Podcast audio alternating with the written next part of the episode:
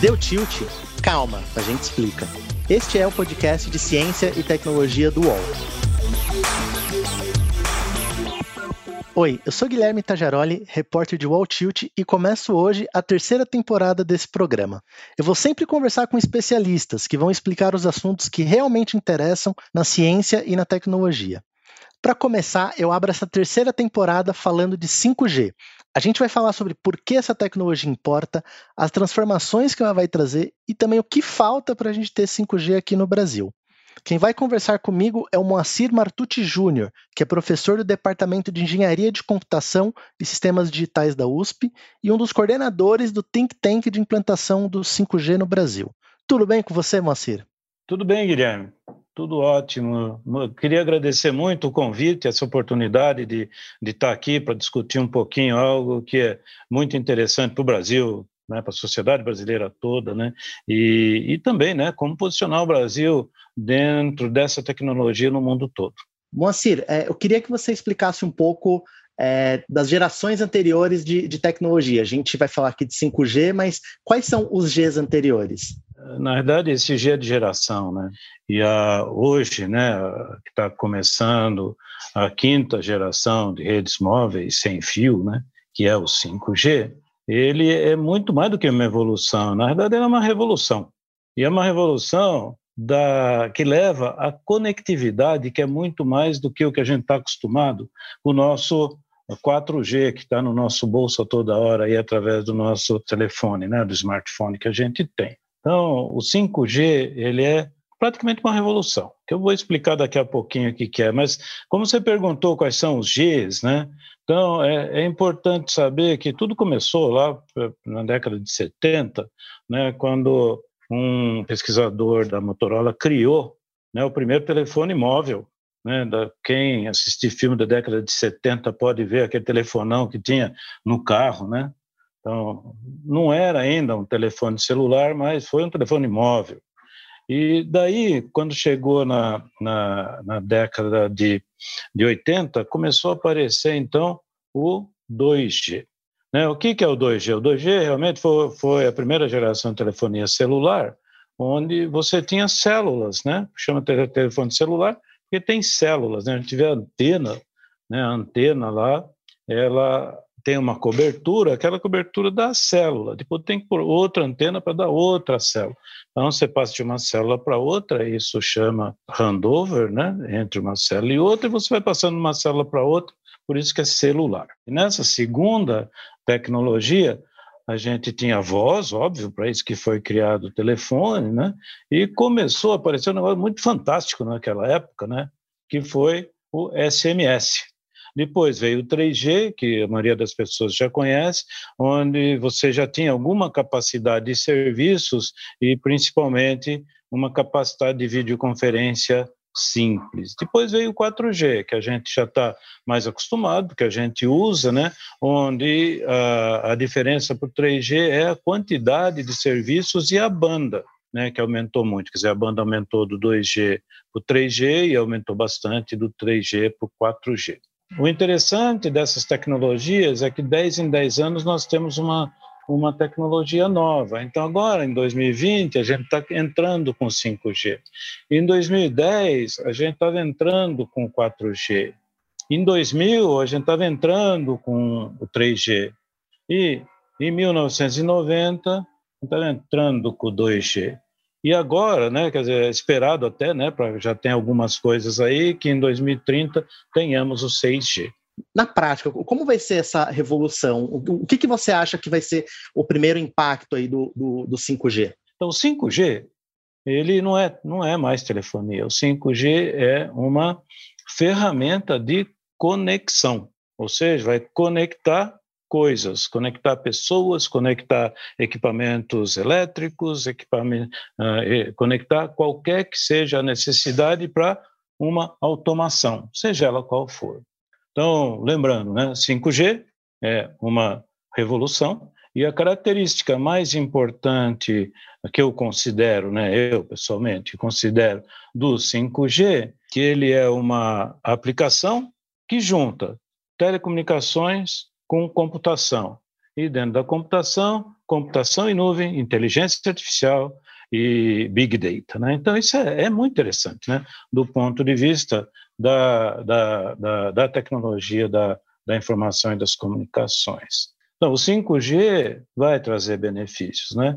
Então, se você olhar você, né, como pessoa, né, aqui para quem mora em São Paulo, né, está passando ali pela Avenida Paulista e cai o seu sinal, porque está tudo congestionado, o 5G não acontece, né? Porque todas a toda a especificação do 5G é feita para não acontecer isso. Né? Então, a quantidade de pessoas conectadas ao mesmo tempo no mesmo lugar é de um milhão por quilômetro quadrado ou a quantidade de coisas conectadas. Quer dizer, cresceu muito. Né? Então, não vai ser difícil né, dar serviços que você está querendo. Né? Você está fazendo uma videoconferência no teu trabalho, daqui a pouco cai o sinal. Né? Ou baixo consumo de energia, por exemplo, é um dos requisitos do 5G. Sabe por quê? Porque ele tem que ser aplicado numa automação lá no campo, né, numa automação agrícola, por exemplo, na Fazenda 4.0, e o sensorzinho que está lá para sentir se a terra está úmida ou não e precisa de irrigação ou não, não pode gastar bateria. Reparou? Então, esse, esses são os detalhes né, do, do 5G.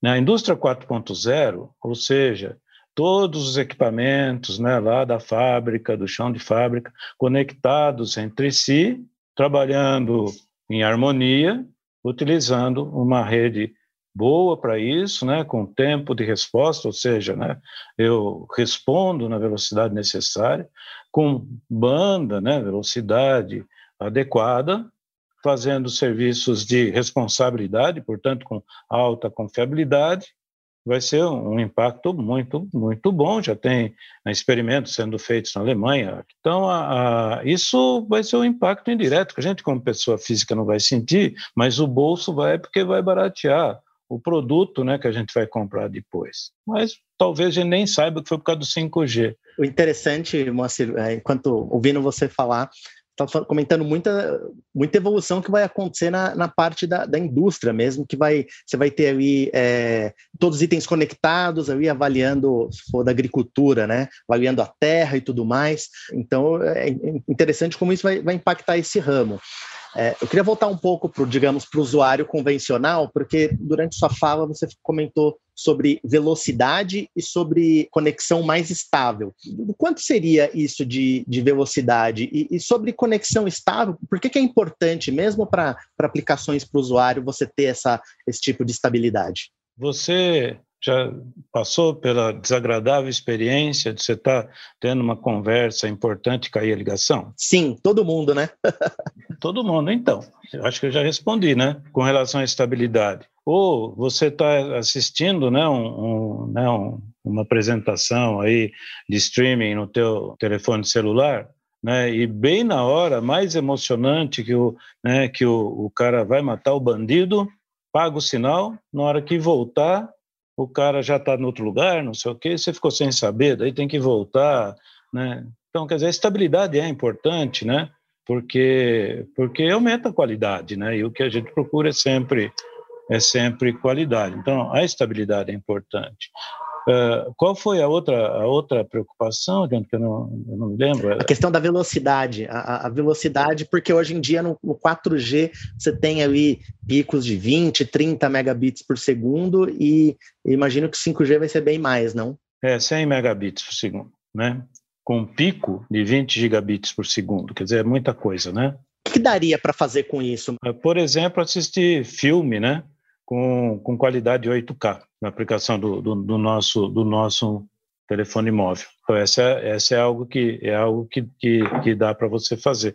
Dá para você fazer videoconferência com holografia, por exemplo. Nós estamos conversando agora, né, utilizando uma ferramenta de, de videoconferência. Imagina você aqui na minha frente, na frente da minha mesa, né, presente ali.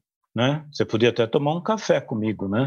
Então, isso, holografia é algo que, que, que dá para né, que dá para pensar em fazer. Não vai ficar uma melografia perfeita, mas já é já é bastante bastante adequado, né? Certo. Ou seja, serviços, né, vão, vão aparecer as montanhas, tá? Então esse, um, né, uma videoconferência com holografia né? ou você está tá fazendo uma, né, uma videoconferência de trabalho e você precisa apresentar um, um modelo, um protótipo, né, para o teu contraparte, né, você põe a holografia dele ali, né, na frente do cara, né?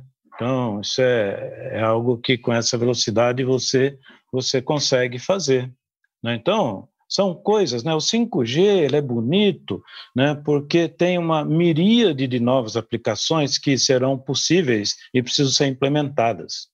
Né? Tem uma estimativa, né? eu vou mudar, uma, vou pular o assunto um pouquinho, mas tem uma estimativa de, de que vai gerar uma, né, um, um aumento do, do, do, produto interno bruto das, da, do mundo, né, em base de 8 a 10 trilhões de dólares americanos o 5G. Quer dizer, de muita coisa. E de onde vem isso? Dessas aplicações novas, do desenvolvimento das aplicações novas, né? E de quem vai usar isso, né? Claro que vai, vai custar, né? Você vai ter que pagar por isso, mas...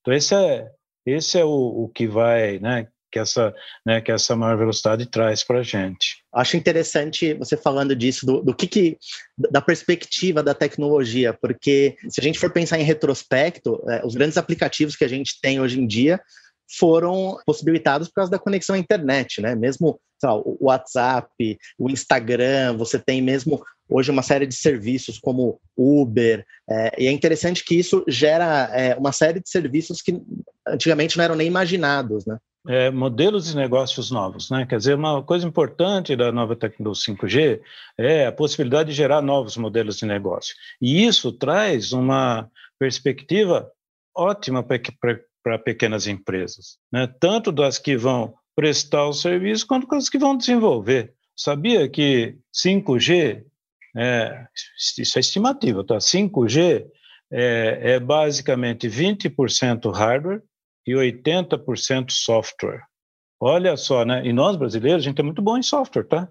Olha quanto, né, quanta coisa a gente vai poder fazer, né, as nossas pequenas empresas, médias, vão poder fazer a hora que começar a bombar, né, usar uma, uma expressão da juventude, né, o, o 5G, né, então isso é, é fantástico, é fantástico, né, dá, dá, dá para né, fazer com que se, se, né, se torça, né, para que isso chegue, né, rápido.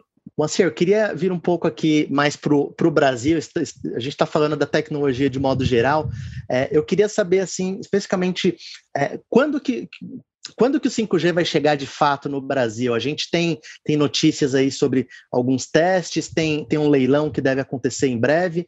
É, se você pudesse falar quando que o, que o usuário vai poder ter 5G e, e, e o quanto que isso vai custar, assim? É, eu acredito que aqui no Brasil, de dois a cinco anos, né? E na, na Ásia já, já tem alguma coisa disponível, e na Europa daqui a um ano, mais ou menos. Quanto vai custar é difícil, tá?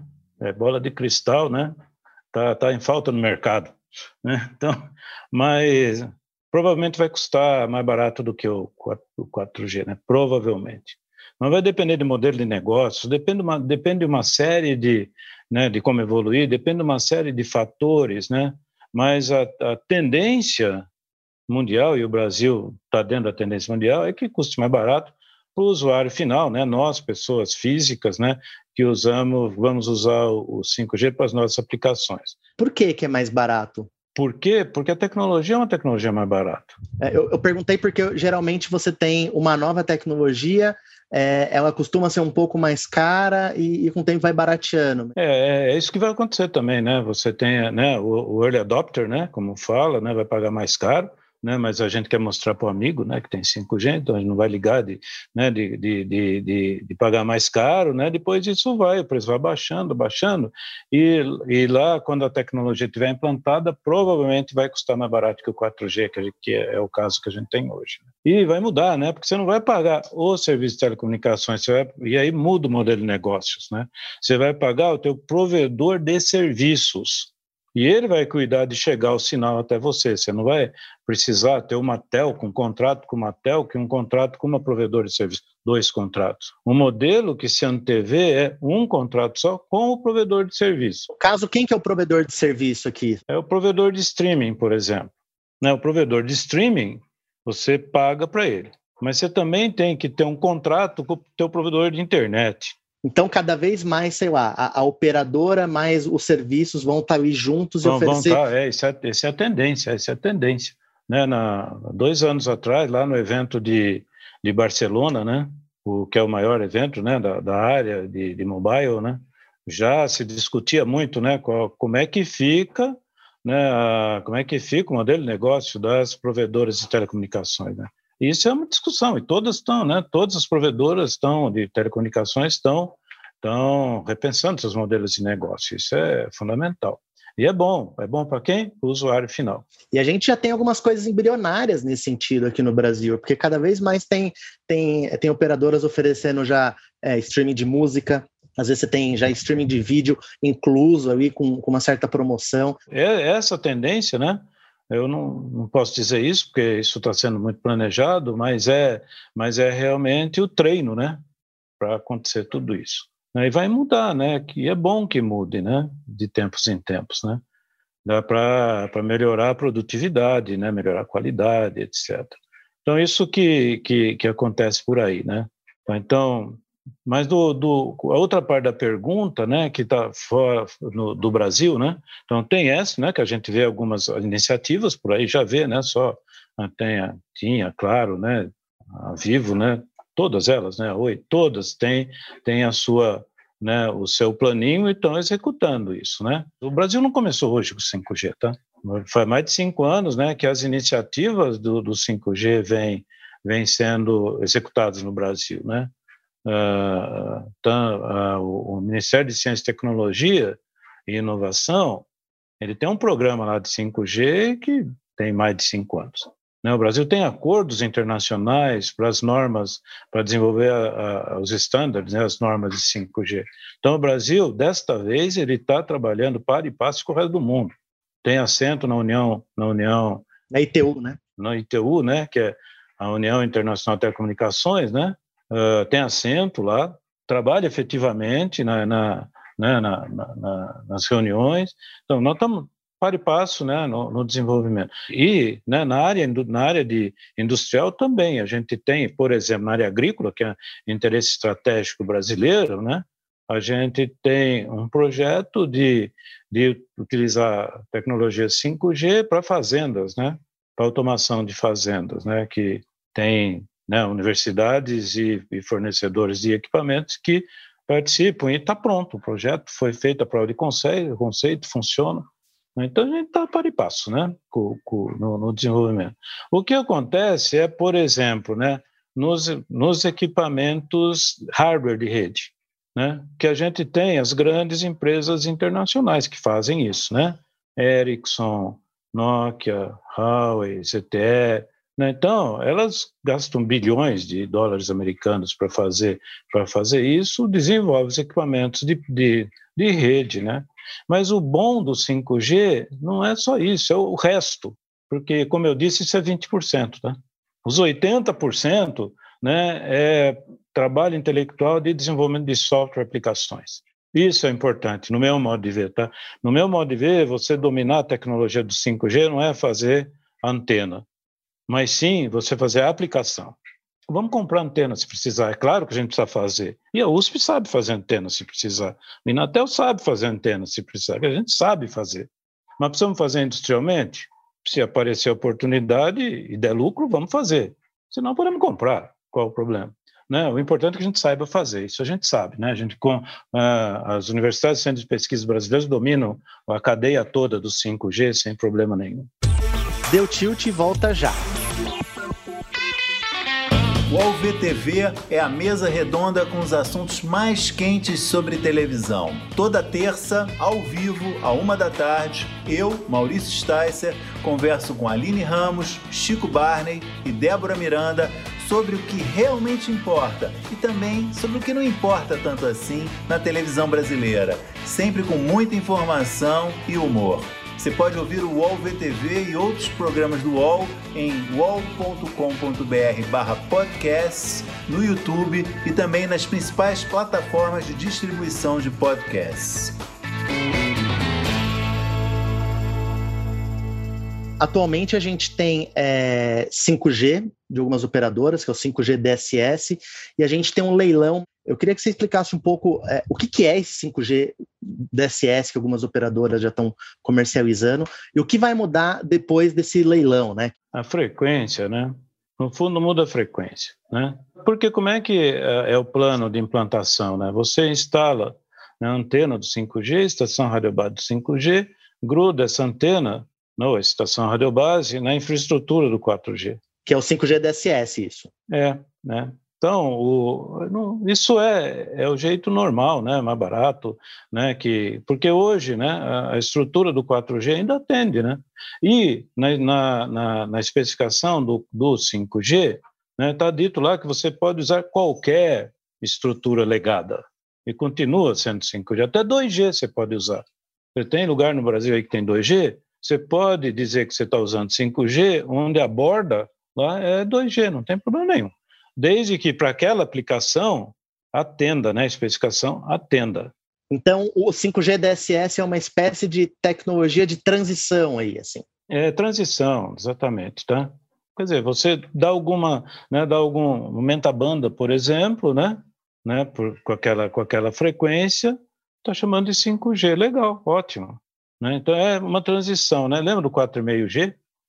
então, são coisas né, parecidas, né? Então, agora o leilão, né? O leilão vai definir as frequências, né? E quem vai poder operar as frequências. A gente não pode esquecer também que tem um outro ponto importante aí que tem que ser considerado, que 5G ele permite e, e, grande e a grande uma das grandes acho que a grande aplicação dele é nas redes não públicas nas redes privadas né para automação da indústria, quer dizer, eu só tenho uma indústria, eu quero fazer uma automação lá, eu faço uma rede 5G na minha, na minha indústria e eu opero. É a minha rede. Então, esse é um ponto né, que precisa ser regulado. Além né, das frequências né, que você vai leiloar, tem algum, alguns aspectos da regulação que precisam ser adaptados ao 5G e a, e a Anatel está trabalhando fortemente nisso. Tá? Então, por exemplo, numa fazenda, né? imagina um modelo onde você é o fazendeiro, você colocou lá um, uma estação rádio base 5G na tua fazenda e sobrou banda. Aí você fala, ah, mas tem aquela, aquela vilinha lá que fica do lado da minha fazenda que não tem conexão, eu vou emprestar banda para eles. O que, que você fez? Montou uma, uma operação, que é uma, você virou um microoperador e atendeu aquilo, ou seja, né, a tua fazenda virou um operador. Então, isso também precisa ser acertado, porque uma das coisas boas do 5G é isso, que você aumenta a cobertura, né? quase sem investir nada. Né? Então, isso é uma coisa boa né? quando você fala em aplicação de 5G em áreas remotas, né? grandes, né? no centro-oeste brasileiro, né? Na floresta é diferente, tá? Na, na, na, floresta amazônica é outra história.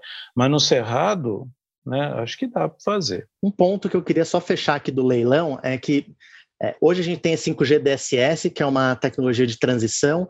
Aí vamos ter o, o leilão de frequências e após um tempo, é, digamos que os usuários vão ter 5G de fato, digamos assim.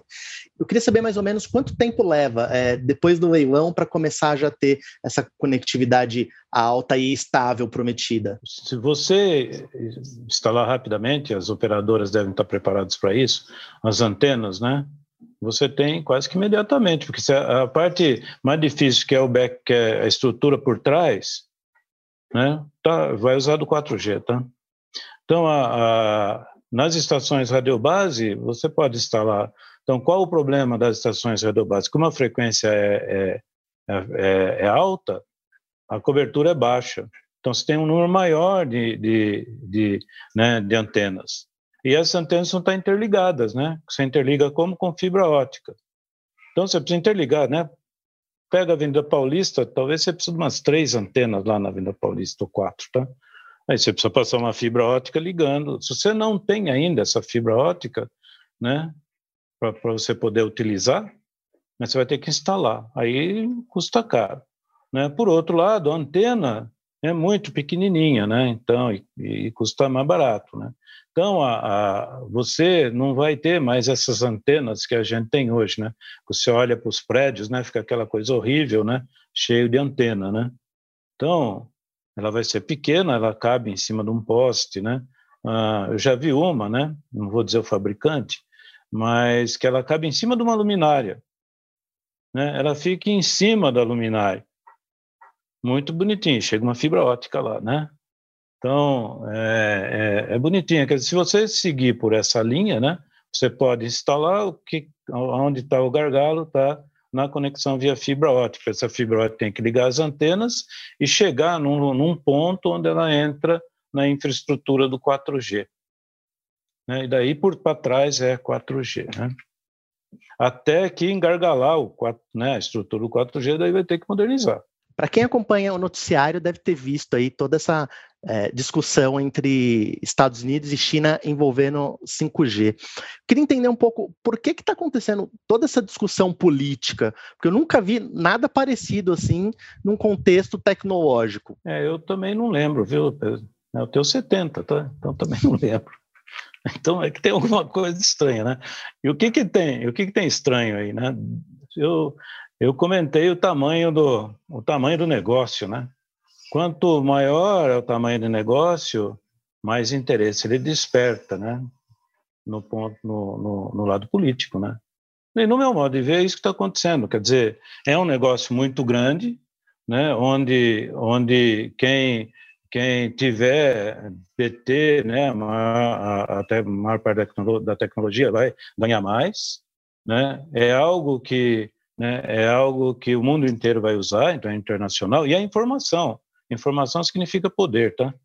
Então, aí to, toda essa, essa politização que acontece em cima do 5G, eu acho que passa por aí, né? Quer dizer, então, China e, e né, Estados Unidos é uma briga não só política, né, mas muito mais econômica. Né? Porque se você olhar, né, quem dominou o 3G? Né? Quem dominou o 4G? Quem dominou o 2G? O 2G, quem dominou foi os Estados Unidos, né? América do Norte, vamos dizer assim. O 3G, com o GSM, foi a Europa. O 4G, a Ásia. E o 5G? Né? Então, esse é, esse é o ponto. Né? E essa dominação da tecnologia trouxe muito dividendo né? financeiro, político, né? para quem detinha a maior parte das patentes da tecnologia. Então, essa, né, é natural né, que aconteça isso, porque realmente domínio tecnológico significa uh, recursos financeiros, significa domínio político. Né? E aí, por trás tem a informação, né? porque o 5G, atrelado com a internet das coisas, ele vai coletar uma informação muito grande, né? um conjunto de informações muito grande. Se você processa isso em grandes computadores usando inteligência artificial, você tem informação relevante aí, né, que dá para você fazer muita coisa. Então, você você junta, né, conectividade com inteligência artificial, com poder computacional, ubiquidade, aí te dá poder, tá? E é claro que isso leva a discussões políticas, né? Então, agora, né? Então, essa, né? Você, eu vou passar, né? Rapidamente para um assunto muito técnico, né? para a gente ver que essa discussão política pode, né, pode ser uma mera discussão política. Por quê? Tecno, tecnologicamente falando, né, você pode fazer com que o serviço que você quer passe pelos equipamentos que você tem confiança. Então, você tem confiança no fabricante A, a hora que você comprar o teu streaming de 8K, né, você fala assim, ó, eu quero um streaming de 8K, né, com utilizando três horas por dia, sem interrupção, sem passar pelos equipamentos da empresa A, porque eu não confio nelas. Né? Ou eu quero só passando pela companhia B, por, né, pelo fornecedor B, porque eu confio. Né? Isso dá para fazer, né? E, é, e dentro do, né, do padrão do 5G está pre, previsto através de um negócio que chama fatiamento de rede. Ou seja, você faz um caminho, né? Do teu fornecedor de serviço até você, que passe pela rede que você acha que é boa para você. Né? Então, esse é, né, Network Slicing pode fazer isso para você. Claro que isso não está pronto ainda. Isso né, vai estar tá pronto daqui 5, 6 anos. Tá? Uhum. Né, nós, lá no nosso grupo de pesquisa, a gente está tá trabalhando nesse assunto. E isso está sendo considerado como 6G já, tá? apesar que eu acho que é 5, né? a turma não, é 6. Tá bom, 6, 7, 8, tanto faz. O importante é que a gente faça. Né? Então, tem solução tecnológica para isso, é só ter vontade política para implementar essa solução. E daí cada um usa o que quer, né? Que é o melhor dos mundos, né? Em vez de proibir, você deixa usar o que, o que quem quer usar, quer correr o risco, corre. Acho que não tem risco, ótimo. Né? Não quer correr o risco, não corre. Quer dizer, mas isso tem que ser, uh, tem que ser decidido por cada um. Né? Isso é minha opinião, né? minha opinião pessoal. Né? Tem que ser decidido por cada um, né? O risco que vai correr. Você estava descrevendo é, a questão dos interesses econômicos e, e, um pouco essa questão de politização, e eu achei curioso porque é, o 5G também, pelo que eu lembro, num, eu cubro tecnologia já há uns 10, 11 anos mais ou menos, e, e, é a primeira tecnologia que eu vejo muita teoria da conspiração. Assim, eu já vi aqui gente falar de é, 5G pode matar pássaros. Eu já vi casos na Europa de pessoas querendo é, derrubar torres de, de, transmissão aí de 5G. É, e me parece que isso está muito ligado também com essa politização doida que está acontecendo com a tecnologia, né? É verdade, né? Você não é dessa época, mas eu sou da época quando se começou a instalar a rede de micro-ondas da antiga Embratel aqui no Brasil. Aquelas panelas, né? Até hoje tem as panelas, né? Mas aquela, aquela micro-ondas lá matava a pomba, tá? Por causa da potência, né? Coitado do 5G, ele tem uma potência mínima. Então, não vai nem, nem chamuscar a peninha né, do, do beija-flor né? porque a potência, né, a quantidade de watts que tem lá é muito pequenininha. E existe né, uma regra, uma norma, que diz qual é a potência máxima em cada faixa de frequência que a gente pode que a gente pode estar tá sujeito a. E a, e a potência do, do 5G é mais baixa do que a potência do 4, tá? Por quê? Porque as antenas são mais próximas. Né? Quanto mais se aumenta a potência, mais você vai vai vai aumentar o alcance, né? Então, não vai matar, não vai matar passarinho, né? Certamente, né? Não vai fazer, não vai fazer mal para a gente. E, e, você tem razão, deve estar ligado a toda essa discussão, né? Que está havendo a respeito da tecnologia. Para quê? Não quer usar, não use, tá? Não precisa de, de derrubar o patrimônio dos outros, tá? Então essa é a ou vai estudar, né? Para ver se realmente faz mal ou não antes de uma ação de vandalismo, né? Então essa então é isso, quer dizer, não, não vai fazer assim, a menos se descubra né, um fenômeno novo no corpo humano que até hoje não se sabe, né? Tá certo, então, Moceira. É, é isso. Poxa, muito obrigado aí pela, pela conversa e as explicações. Posso fazer uma propaganda do meu think tank? Manda aí, diz aí. Então, lá, a gente. O, o 5G, como acho que deve, deve ter notado, tem aspectos ah, tecnológicos, sociais, econômicos, políticos e de relacionamento internacional. Então, na USP, vendo isso, ano, o ano passado, antes da pandemia, a gente decidiu criar um think tank né, para discutir esses assuntos. E isso acontece na plataforma do YouTube do Instituto de Relações Internacionais, do IEA. Bacana, eu ia perguntar mesmo se tinha um site, mas eu já tinha visto algumas dessas discussões. É só então indicar o, o canal do YouTube do IEA, que, que é onde rolam essas discussões. Isso, iea.usp.br, né? Lá tem as discussões. Né? Então, essa será a propaganda. Olha, Moacir, muito obrigado aí pela aula e pela disposição aí para conversar com a gente. Muito obrigado, então, eu agradeço e estamos à disposição por aqui. Então é isso, pessoal. A gente se encontra no próximo episódio. Tchau! Deu Tilt tem reportagem e apresentação de Guilherme Tajaroli. Produção de Tiago Varela. Coordenação de Fabiano Chinaca e Juliana Carpanês. Qual?